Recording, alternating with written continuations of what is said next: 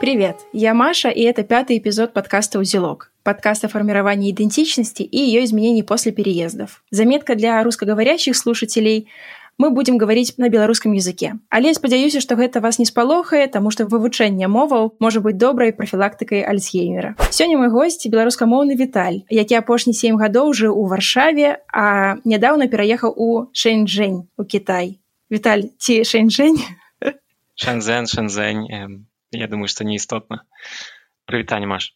Першым пытанне, канешне, будзе хто ты, Таму што трэба неяк пазнаёміць цябе са слухачамі. Як бы ты адказаў на гэтае пытанне? Э, я Віталь, я беларус, я аматар спорта, я веган і прыхільнік устойлівага свету, калі мы кажам пра навакольнае асяроддзе такія рэчы вось напэўна себе так бы абкрэсліў як ты вырашыў перайсці на мову? Пачынаючы спачатку я вырас у скажем рускамоўным асяроддзе у сям'і мае бацькі размаўлялі як бы яны жыхары гарадскія у першым пакаленні таму паходзяць з вёскі і іх мова беларуская змяшаная з расейскай вось ну і беларуская мова прысутнічала маім жыцці ад бабуль дзядуль які таксама не скажу што размаўлялі на чыстай беларускай мове яны напэўна не лічылі што яны размаўляюць на дабі на беларускай мове але ну по факце так атрымаў атрымоўвалася Таму беларуская мова прысутнічала але все ж таки калі мы кажам пра маё жыццё школу то гэта было заўсёды рускамоўнае асяроддзе. Вось і разуменне такого паняцця як беларускасці там беларуская мова на оно нейкім чынам наогул не круцілася ў галаве нават не прысутнічала ў маім жыцці Але тут таксама падзяка маёй настаўніцы па беларускай мове, таму што яна заўсёды як бы ў старэйшых класах ужо нам расказвала пра такія рэчы, які адбываліся 90-х э, годах. Васіль быкаў быў моцны персонай таксама падчас нашых заняткаў. Таму ну, прынцыпе нейкі там падмурак трошку ўжо быў закладзены.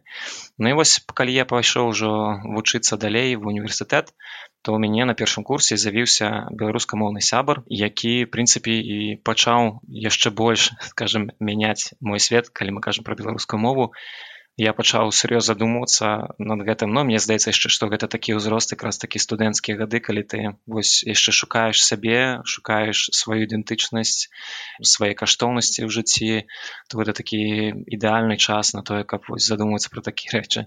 Ну і вось паступова потым я зразумеў важнасць беларускай мовы што сапраўды вельмі дзіўна што беларусы не размаўляюць на, на, на сваёй мове маючы багатую культуру багатую гісторыю. Ну і заўсёды вось так нейкім чынам яна заставалася на, на падворках назовем гэта так беларуская мова. Ну і я пачаў размаўляць з ім робячы памылкі. Напэўна яму вельмі цяжка гэта было слухаць цяжка для яго вушэй. Але ён дапамагаў э, выпраўляў. і першае што гэта дзіўна чуць самога сябе калі ты пачынаеш размаўляць на іншай мове так? Таму мне здаецца калі ты вучыш любую мову ты спачатку табе некамфортна ад таго што як гучыць твой голас на як ты вымаўляеш нейкія іншыя гукі.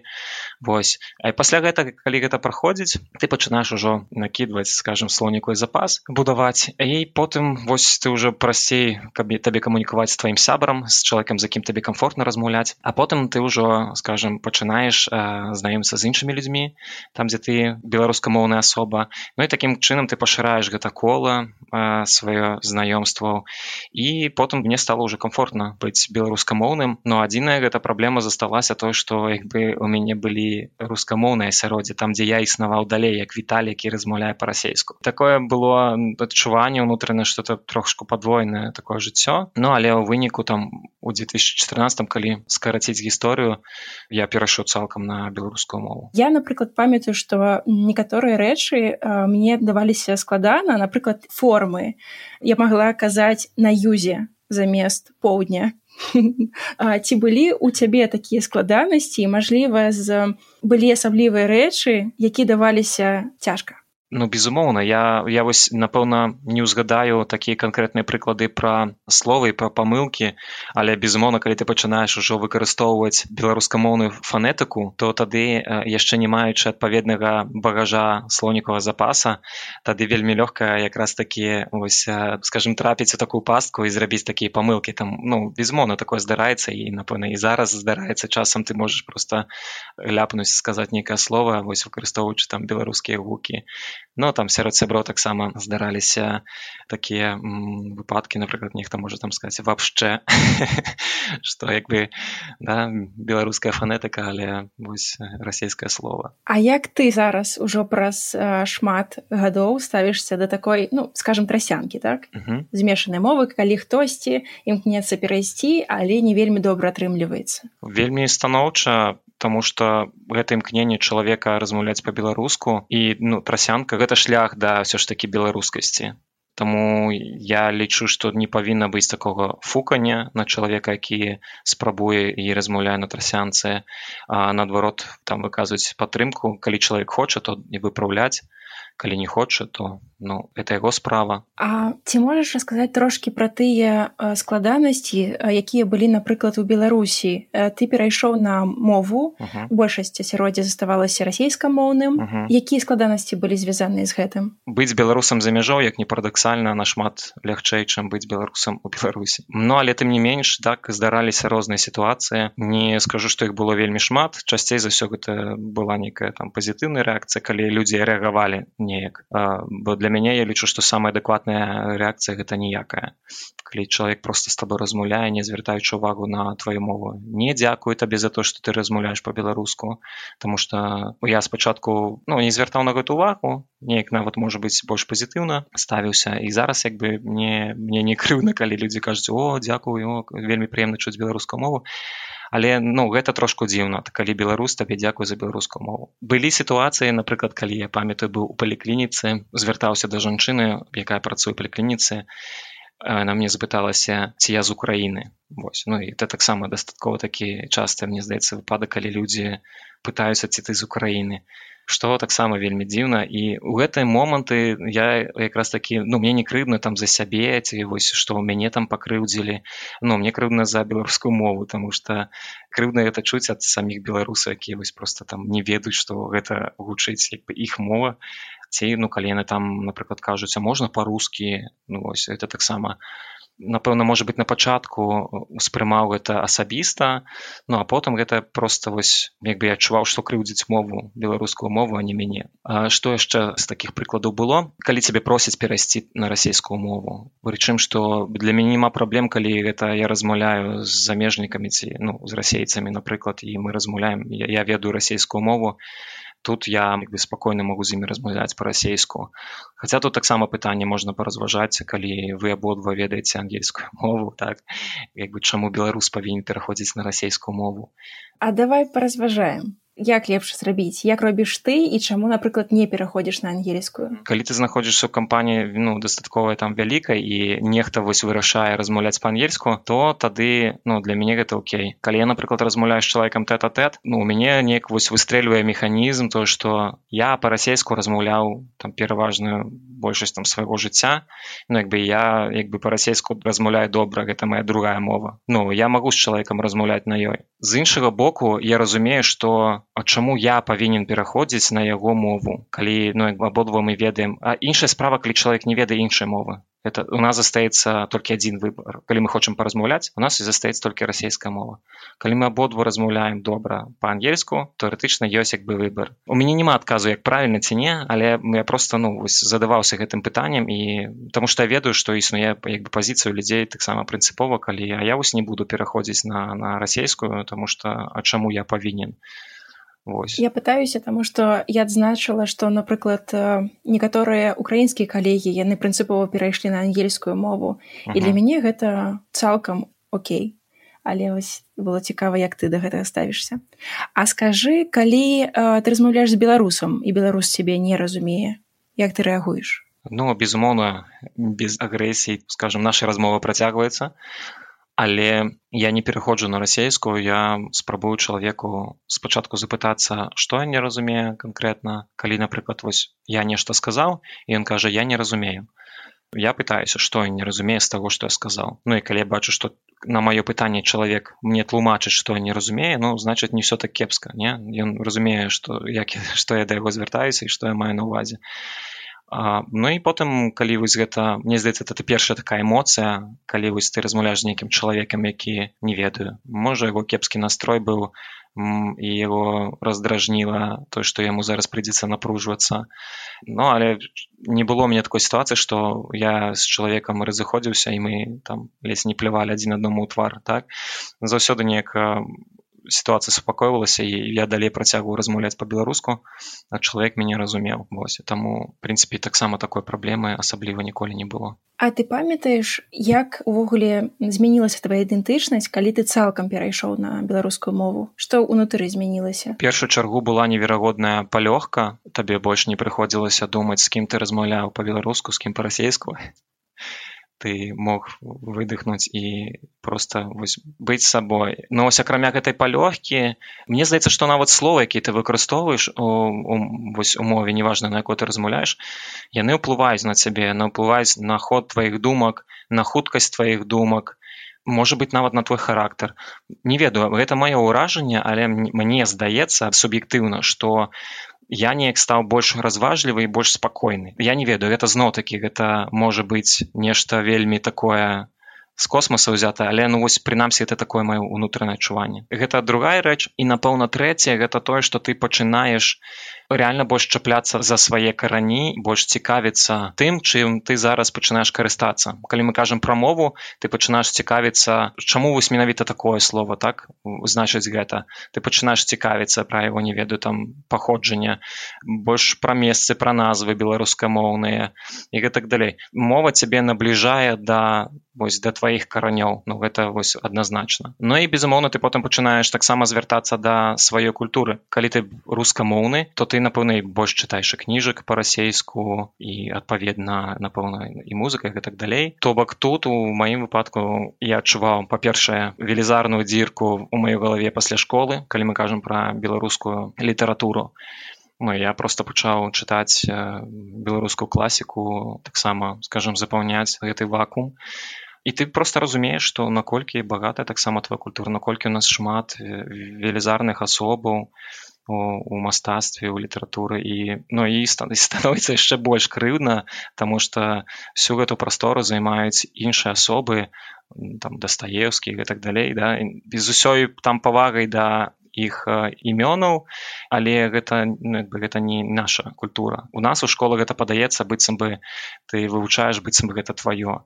Ну і вось гэта канешне моцная напэўна змена таксама тому что ты пачынаеш больш капаць у сваё і разумець на наколькі гэта все ж таки класна мець людзей якія даўным-даўно яшчэ задумаліся на тэму хто мы адкуль мы і што такое наша мова яшчэ можа быць трошку шырэй возьму пытанне напэўна вось калі сам пераход адбываўся ты заўсёды вось думаеш про тое як успрыме гэта частка твайго асяроддзя з кім ты размаўляў па-расейску тым ліку сям'я родныя сваякі з якімі ты бачыся раз у год. Ну і вось потым калі ты пераходзіш на на, на беларускую мову і ты сустракаешься з гэтымі людзьмі то у маім выпадку і вось у выпадку маіх сяброў хто таксама праходзіў скажем вось гэты працэс пераходу на беларускую мову выніку атрымалася так што ўсе гэтыя такія страхі твае яны у цябе збудаваны ў тваёй галаве што яны нічога не маюць агульнага з рэчаіснасцю. Напрыклад калі я перайшоў на беларускую мову то моя сястра маці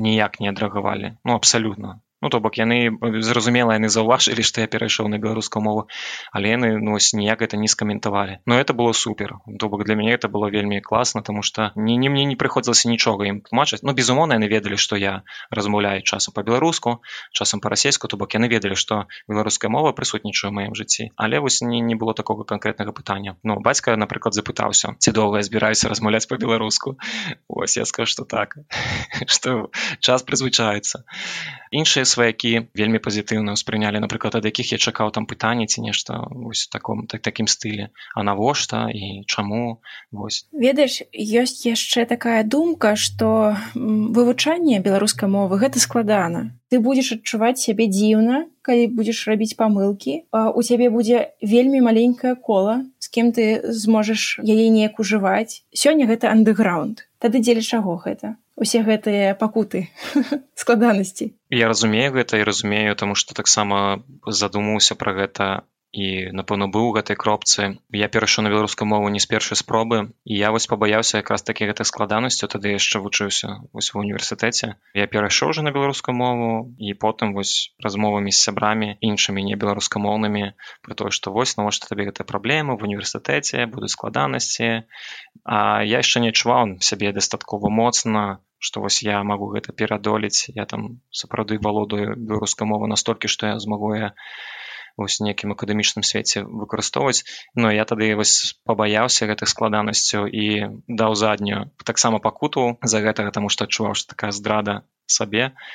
Так сапраўды гэта калі ты адзін калі ты у цябе няма ніякіх людзей у асяроддзе цяжка выскачыць з гэтага вось вакуума так пачаць размаўляць у рускамоўным асяроддзі по-беларуску тому что ну без гэтай падтрымки хаця б аднаго чалавека як у маім прыклад на маім прыкладзе а, вельмі вельмі складана. То что тычыцца вывучання беларускай мовы ну тут я не згаджуся что гэта складана. Дастаткова вось пару месяцаў просто практыкі то бок размовы менавіта за носьбітам мовы і все атрымаецца просто тут зноў такі галоўнае унутранае жаданне я б сказаў тут вельмі шмат залежыць ад унутранага стрыжня чалавека чым ад вось такіх знешніх фактараў калі чалавек хоча яго вось сфармавалася гэта жаданне запыт на тое каб перайсці на беларускую мову ён адчувае то ён перайдзе не глядзячы на все гэтай складанасці які плюс ад гэтага што ён перайдзе калі мы кажам пра такое вельмі вузкае прымяненне зараз беларускай мовы у беларусі но акрамя таго што ён будзе размаўляць на ёй то канешне як бы я не бачу іншага прымянення зноў такі тут пытанне зараз у цяперашніх умовах калі ты працуеш не ў прыватнай фірме калі мы кажам што чалавек знаходзіцца ў беларусі а ён працуе ў нейкіх там дзяржаўных я не кажу органах але напрыклад гарвыканкамы і гэтак далей і што-небудзь з гэтым звязана жэсы і іншыя то я не ведаю наогул ці там могуць існаваць беларускамоўныя людзей наколькі гэта магчыма наогул ну вось у цяперашніх умовах. Напэўна у чалавека яшчэ тады вузей становіцца выкарыстоўванне беларускай мовы тому што ён не выкарыстоўвае на працы на працы мы праводзім шмат часу. Тады застаецца толькі вось такое прыватная паза працы жыццё. Яшчэ цікавая рэч што недзе апошніх сем гадоў ты жыў у варшаве. А раскажы про тое як ты вывучаў польскую мову Мачыма таксама якія былі складанасці і дзеля чаго так сапраўды вывучаў. Спачатку быў такі амбітны план вывучыць яе самому без курсаў але не хапіла сістэматычнасці падыходу у гэтай справе таму я вырашыў пайсці ўсё ж такі на курсы. Ну і на курсы я пахадзіў напэўна паўгады. Было так што я вывучаўся па-ангельску і польскай мовы у маім жыцці ў варшаве было вельмі мала то бок все заканчивался на паходзе ў краму калі ты вітаўся і развітваўся палякаў як бы знаёмых сяброў не было былі толькі пару чалавек беларусаў. Таму ну вось гэтыя курсы гэта быў такі зноў такі падмурак. І дзе прыйшло разуменне што вельмі шмат агульнага у польскай з беларускай мовай. То бок шмат слова просто інакш пішуцца і дадаецца просто нейкія гукі фанетыка польская. Вось. І, і гэта было ну як бы вялікай дапамогай. А з іншага боку гэта трошку ускладняла справу бо часам ты не разумеў ці гэта па-польску ты кажаш ці гэта ты па-беларуску кажаш і было ў мяне на курсах таксама пару чалавек з рассеі я бачу наколькі нам по-рознаму здаецца польская мова. Таму што для іх гэта было нешта зусім просто адарваная ад рэчаіснасці прынамсі тыя людзі паяліся вось гэтых збегаў зычных рз і гэтак далей мне гэта больш было зразумела і больш блізка таму польская мова я не лічу што яна неяк так складана вучылася зноў такі у цябе ёсць першы перыяд калі ты вельмі натхнёна падыходзіш да вывучання мовы. Праз гэты тры месяцы ты ўпадаеш такі рэжым фрустрацыі калі ты здае табе здаецца што ты ніколі не асіліш таму што яна сапраўды чым больш ты пачынаеш вучыць тым больш ты бачыш складанасцяў ты больш граматычных нейкіх там складанасцяў ну а потым праз вось паўгады ты нейкім чынам пачынаеш ужо казаць марудна але пачынаеш Ну і потым уже зноў такі справа слоўнікаў запаса у мяне яшчэ была дадатковая матывацыя таму што мне сапраўды вы прыходзілася выкарыстоўваць э, польскую мову на працы. Мне гэта дадавала такі стрэс скажем калі мне прыходзілася размаўляць з палякамі Ну я хацеў размаўляць нармалёва. І вось мяне гэта таксама штурхала наперад вось у тую скажем зону комфорта калі я мог спакойна разважаць выказваць свае думкі спрачацца пераконваць людзей і так далей. А, ну і гэта вось просто мне давала сілы на тое каб прысвячаць час на вывучанне польскай мовы. А, потым ты расслабляешься калі ты вось даходзіш да нейкай кропкі у валоданні мовай і калі казаць пра гэтыя сем гадоў калі ты ўжо там і абжыўся і з'явіліся польскія сябры. Якія змены прайшлі ўнутры як пера сабраўся твой вузельчык что там з'явілася ён адназначна пабольшаў но безумоўна твой з вывучання мовы это мова гэта ключ да пазнання культуры краіны Таму не валодаючы польскай мовы я б не быў бы напэўна ў стане знайсці пасябраваць з людзьмі з якімі я пасябраваў Ну толькі таму, што мы б не змаглі перайсці вось на глыбіню той размовы, якія ў нас адбываліся па на польскай мове. Вельмі часта вось прыклады просто нават там з працы, калі ты знаходзішся ў асяроддзі з палякамі і людзьмі якія размаўляюць па-ангельску то бок размова адбываецца па-ангельску і потым гэты чалавек сыходзіць які размаўляў па-ангельску і вы пачынаеце размаўляць па-польску і это зусім іншая размова. Ну, то бок гэта нашмат такая бліжэй глыбей размова. Вось таму я лічу што гэта безумоўна такі ключык да таго каб зразумець краіну што наогул адбываецца культурныя нейкія асаблівасці. Калі вось ты размаўляеш з людзьмі а яны аб чымсьці жартуюць і ты разумееш што гэта жарт гэта ну не не сённяшні не ўчорашні гэта нешта глыбокія з іх культуры нейкія такія традыцыйныя жарты. Ну і потым ты даведаешся што гэта вось з нейкіх там урыўкі з нейкіх фільмаў ці напрыклад гэта належыць слова яком якому-небудзь музыку. Ты потым пачынаеш проста цікавіцца гэтым напрыклад паглядзіш гэты фільм і зразумееш гэтыя жарты. І ты потым ужо як бы кладзеш сабе ў скарбонку вось разуменне таго пра што яны размаўляюць. Наступны раз калі ты чуў гэты жарт ты ўжо як бы у тэме ты уже разумееш пра што ідзе гаворка. І вось моя сяброка полька яна вельмі часта калі мы размаўлялі на пра нешта кажа і вось узгадва нейкіх людзей калі яны бачаць я раблю як бы выгляд на сваім твары што я не разумею пра што яна дзе гаворка то она кажа а я забыў што ты што ты не паляк што што вось ты, ты, ты гэтага не разумееш то бок ну гэта зноў такі пра глыбіню. Супер. І некалькі месяцаў таму ты пераехаў у Кітай Раскажы трошкі пра гэты пераезд і пра тваё стаўленне да кітайскай мовы. Ці збіраешся яе вывучаць увогуле? Так сапраўды два месяцы яшчэ скажем вельмі свежая справа але кітайскую мову ўжо пачаў вывучаць не ведаю што з гэтага атрымаецца ці атрымаецца размаўляць ці не але таксама зноў-такі я прытрымлююся такога падыходу што неважна як доўга неважна што за краіна неважна што за мова але ты павінен каб зразумець людзей каб зразумець краіну прынамсі паспрабаваць паглыбіцца ў яе мову. Гэта просто дае дае табе такі вялікі спектр. Ты бачыш вось эту палітру культурную гэтай краіны як выглядала справа і чаму пераехаў і Кітай то гэта был звязана з працай. Прынцыпе ніколі не разглядаў Кітай як краіну для краіны для жыцця там дзе яна не была ў маім спісе там дзе я б хацеў пажыць. Але калі гэта прапанова з'явілася пачалі разглядаць гэты варыянт.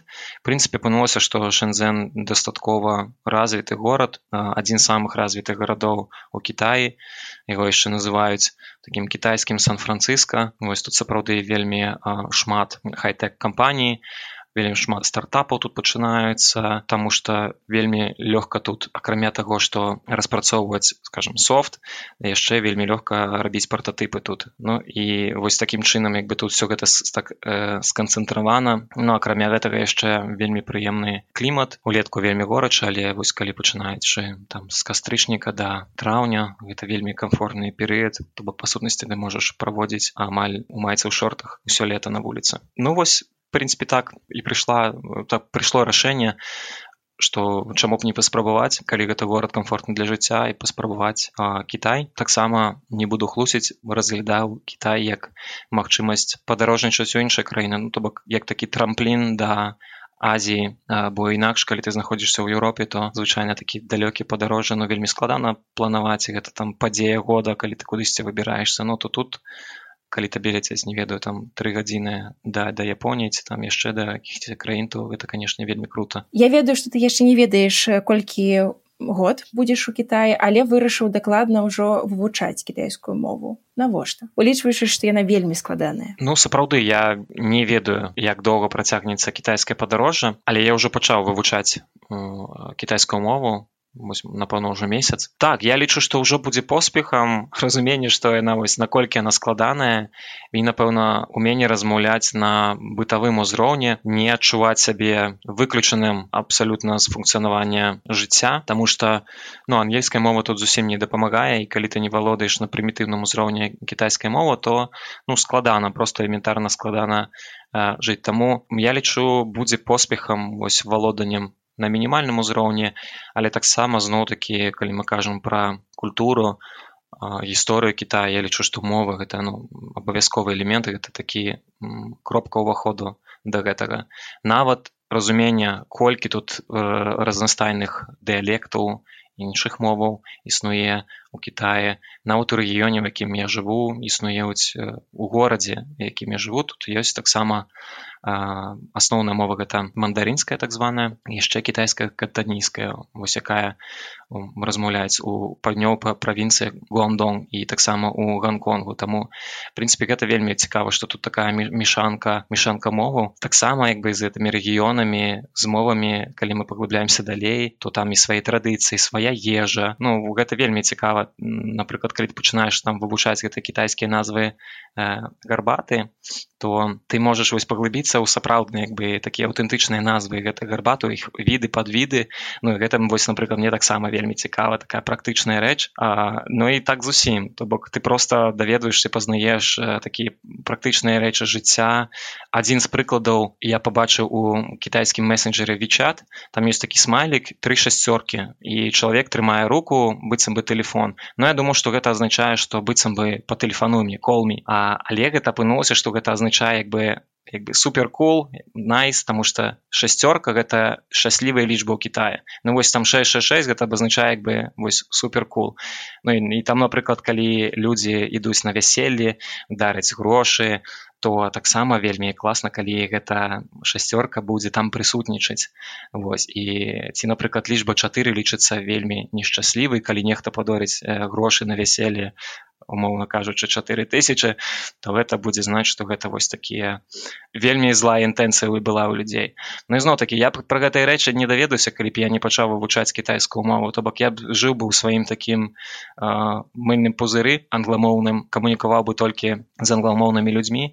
І прынцыпе неважна колькі я тут пражыў год два ці 10 я прынцыпе б з'ехаў бы харчуюся напэўна у тых же самых там рэстарацыях еўрапейскіх яшчэ нейкіх і не адчуў бы гэтага вось смаку сапраўднага Китая. А вельмі хочацца тому что ну бы гэта сапраўды вельмі цікава Як думаеш колькі часу спатрэбіцца дзеля таго каб пачаць размаўляць чытаць ці пісаць? На сённяшні дзень я лічу што чытаць гэта наогул не гэта наогул не варыянт Таму что калі я зараз вывучаю мову то я вывучаю праз пенін это як бы транслітарызацыя кітайскіх іерогліфаў на лацінку Вось. То бок ты вывучаеш я як бы чытаеш ты ў стане прачытаць вось гэтыя лацінскія літары як бы такім чынам ты як бы вымаўляеш гэта іерогліфы як бы ну, скажем гэта просто такі пераклад фанетычны назовем гэта так. Не ведаю прабачце мяне лінгвісты якія слухаюць гэта Таму як бы калі кажам чытаць то людзі тут самі кітайцы ну трацяць на гэта як бы ўвесь час у школе. Ну як бы безумоўна яны кажуць што яны і зараз нават сустракаюць іерогліфы якія яны не ведаюць якім трэба шукаць што гэта абазначае то бок калі мы кажам пра наш алфавіт у, любой там еўрапейскай мове гэта парадка там 30 гэтых э, знакаў ну то кітайцаў гэта там порядка 80 тысяч. Ну то бок казаць пра то што я буду ў стане вывучыць кітайскую мову за не ведаю год два три менавіта чытаць ну, мне здаецца што гэта на сённяшні момант я лічу што гэта нереальна Вось але размаўляць і разумець то што мне кажуць іншыя то бок размоўны ўзровень я лічу што это цалкам рэальна Таму что як апынулася не ўсё так цяжка не ўсё так кепска кітайскай мове няма часу то бок не трэба табе мяняць дзеясловы ты просто дадаеш кантэкст напрыклад кажаш што заўтра но гэта зразумела што я пайду заўтра да да ты такім чынам ствараеш будучы час. Канструкцыі заўсёды не мяняецца застаюцца такім самым стане то бок прынцыпе калі ты вывучыш на якім месцы ідзе там дзеяслоў і так далей то прынцыпе потым ужо напэўна будзе лягчэй ось. Ну але не ведаю колькі гэта зойме часу на практыцы пакуль што гэта толькі тэорыя зараз шмат хто пераязджае. Рэлацыруецца і шмат хто не ведае колькі часу яны там могуць правесці. І напрыклад хтосьці пераязджае ў краіну не ў Кітай а ў такую краіну дзе жыве ну мільён два мільёны три мільёны чалавек. А як думаеш у такім стане ты б стаў вывучаць мясцовую мову? Добрае пытанне. Напэўна стаў бы але не з мэтаў камунікацыі не з мэтай выжывання ну таму што калі я зараз буду адносіцца да Китая то прынцыпе это нейкім чынам я лічу survival skills уменне выжывання хаця ёсць такія людзі якія тут па 17 гадоў жывуць і напэўна не размаўляюць на кітайскай але ну вяртаючыся да да пытання з двухмільённай краінай зноў такі гэта напэўна просто каб такая цікаўнасць да культуры да мовы гэтай краіны не абавязкова напэўна на такім узроўні каб я мог з чалавекам размаўляць на нейкія філасофскія пытанні а просто вось напэўна просто вось таму што мне было б цікава. Але напэўна я таксама не рваўся гэта рабіць у першыя месяцы тому что пераезд это вельмі стрессовая сітуацыя стрессовы час для чалавека. Ты шмат аддаеш энергіі на звычайныя рэчы на якія ты не выдаваў гэтай энергіі раней. Элементарна пайсці куды-небудзь у краму даехаць куды ісці. Гэта все все будзе займаць больш больш тваёй энергіі таму як бы я б не стаў напэўна адразу вывучаць мову. Я пачакаў бы пакуль ты ўсё ж таки трошку адаптуешься в гэтай маленькай краіне. Лічыцца што ангельская мова яна вельмі карысная і мне цікава ці дапамагае яна табе у Кітай ну сапраўды ангельская мова карысная і каб я не веду ангельскай мовы не ведаючы кітайскую мову то Кітаем напэўна б я б не, не мог існаваць. Але валоданне ангельскай мовы тут і валоданне ангельскай мовы калі ты жывеш пераязджаеш у еўрапейскую краіну рознае тому что ну тут прымяненне ангельскай мовы вельмі абмежавана яно дапамагае мне безумоўна ў працы і яно мне дапамагае вось знаёміцца з такімі ж людзьмі які пераехалі ў Кітай і размаўляцца дзяліцца з імі нейкімі праблемамі сваімі ці пытаннямі задаваць і таксама атрымліваць даведвацца пра іх вопыт жыцця тут. Але калі мы кажам пра само жыццё то гэта тут зусім не пра ангельскую мову мову то бок я напэўна ехаў з такой ілюзіі хоць я ішоў пра гэта раней што ангельская мова тут вельмі слабая але яно не ведаю што прям настолькі. То бок тут калі ты знаходзішся ў грамадстве нават сярод моладзі но вось адчуванне што ангельская мова нейкім чынам тут важная і што яе там вывучаюць ну абсалютна няма. То бок я яшчэ не сустрэў вось так на вуліцы не да каго я калісьці звяртаўся хто б мне вось адказваў на вось ангельскай мове і змог я змог з ім дамовіцца вось менавіта па-ангельску. Заўсёды гэта было маё тлумачэнне вось элементарнае там на нейкіх лічбах па-кітайску ці на падставе з прыладаў да? То бок калі я пішу па-ангельску і паказваем пераклад па-кітайску. Вось таму ангельская мова класна але Кітай гэта это зусім іншая тэма А ці ёсць якая-небудзь мова якую ты вельмі хочаш вывучыць ёсць напэўна мова які я хочу вывучыць але гэта зно такі пра матывацыю. Калі вось я буду знаходзіцца ў Кіаі то я напэўна буду ўсё ж таки аддаваць вось эту вольную энергію якая ў мяне ёсць на вывучанне мовы ўсё ж таки кітайскай мовы наўрад ці я пачну вывучаць іншую мову знаходжуся тут у Кітаі Вось і мне здаецца самая вялікая матывацыя гэта калі ты якраз такі пераязджаеш кудысьці. Ну вось я вучыў у школе нямецкую мову але выйшаў пасля 11 класаў абсалютным нулём існаванне моя прысутнасць на вось гэтых занятках нямецкай мовы была чыста вось завучванне словаў. Добра нам зрабілі вымаўленне правільнае то бок я мог прачытаць і напэўна зараз магу прачытаць. Але пра што я завучваў гэтыя тэксты пра што былі гэтыя слоўнікавыя дыктанты абсалютна без ідэі Ну і вас быў сорам то бок я сапраўды 11 класаў у мяне была магчыма нават з ну, можа з другого класа мне была нямецкая мова.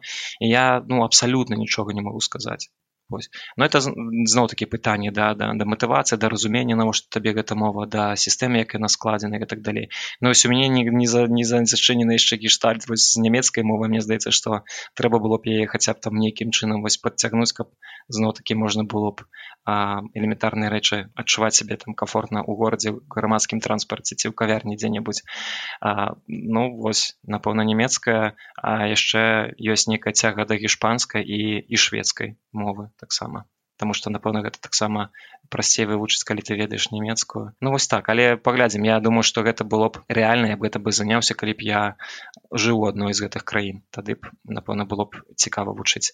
А так ці спраўдзіцца гэта ці не то не ведаю. А ты можаш уявіць якім бы ты быў калі б ты не валодаў ніякай з гэтых моваў? Ну то бок ведаў толькі расейскую ім магчыма пытанне ад супрацьлеглага што губляюць людзі якія не вывучаюць замежных моваў увогуле? Мне здаецца я жыў быў вельмі зразумелым для сябе свеце але вельмі такім ну дастаткова абмежаваным тому что межы твайго света вельмі канкрэтна вызначаны так расійскай мовай. То бок ты напэўна не можаш паглыбіцца вось у іншыя культуры. Ну а як бы мне здаецца ты пра гэта як бы асабліва не ведаеш калі ты валодаеш адной мовай. Ось так што ну безумоўна я быў бы іншым чалавекам і што губляюць іншыя людзі ну напэўна губляюць вось эту каляровасць іншых культур як бы зразумення наколькі багаты наш свет.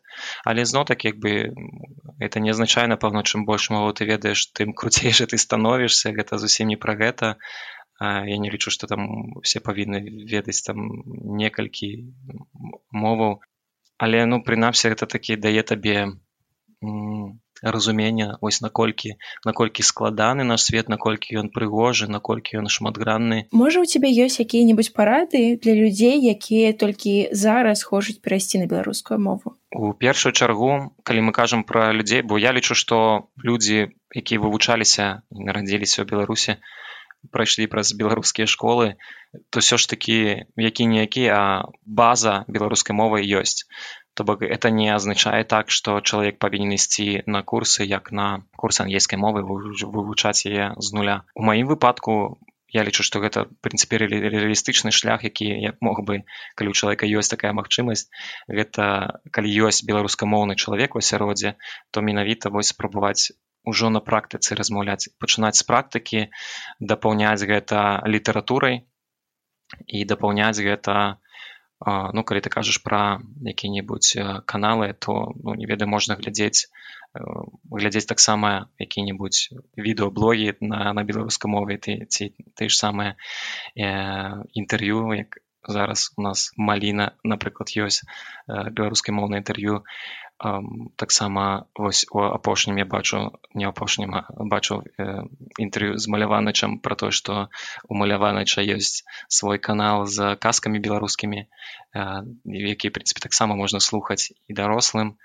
Вось таму але мне здаецца асноўнае тое што дапамагае гэта чытанне і практыка. Это такія две рэчы якія зробяць 80 процентов справы но я б сказаў што не цісніце моцна на сябе не рабіце сабе нейкіх дэдлайнаў не рабіце сабе нейкіх таких вызначаных скажем патрабаванняў канкрэтных на сябе просто паступова спрабуйце пераходзіць знайдзіце сабе ў асяроддзі чалавека з якім вы можете размаўляць які можа таксама хоча размаўляць. Ну прытрымліваць з таго што вы будетеце раз на нейкі час практыкаваць. Лепш за ўсё мне здаецца я вось таксама з сябрамі размаўляю то што працуе людзі часам пераходзяць у соцсетках на беларускую мову. Камусьці прасцей спачатку пачаць вось ужо пісаць? То бок чалавека ёсць час на тое каб праверыць то што ён піша. Нават тут там у прыватнай перапісцы не абавязкова пасты рабіць там по па-беларуску. Але просто вось пачаць перапісвацца такім чынам ты таксама ўжо прымушаеш сабе пачаць думаць по-іншаму буду слоўнікавы запас. Ну і табе прасцей менш стрэсова размаўляць у перапісцы чым у жывую і чытаць чытаць чытаць по-беларуску мне здаецца это таксама вельмі вельмі вялікая прынцыпе гэта датычыцца любой мовы. Я вось таксама могу сказаць што і на пра польскую мову што я таксама пачаў калі я ўжо быў у стане чытаць а чытаць беларусы пачынаюць вельмі хутка по-польску. Нам складаней пачынаць размаўляць але як толькі мы вывучаем воз это алфавіт як бы словы як, як, як, як утвараюцца словы польскія то потым прынпе калі ты пачынаеш чытаць ты такі все зразумела амаль по-беларуску вось таму э, вяртаючыся да чытання гэта вельмі вялікі элемент вось вывучання мовы. Таму смела бярыце кніжкі выбірайце сваіх аўтараў і наперад дзякуй вялікі дзякую табе маш і напрыканцы хачу нагадаць што у падкасты ёсць тэлеграм-канал туды я дадаю розныя спасылкі і дакладна дадам спасылку на нядаўні эпізод мова на нова у якім вы убачыце віталя і дазнайцеся трошки больш пра трыятлон пакуль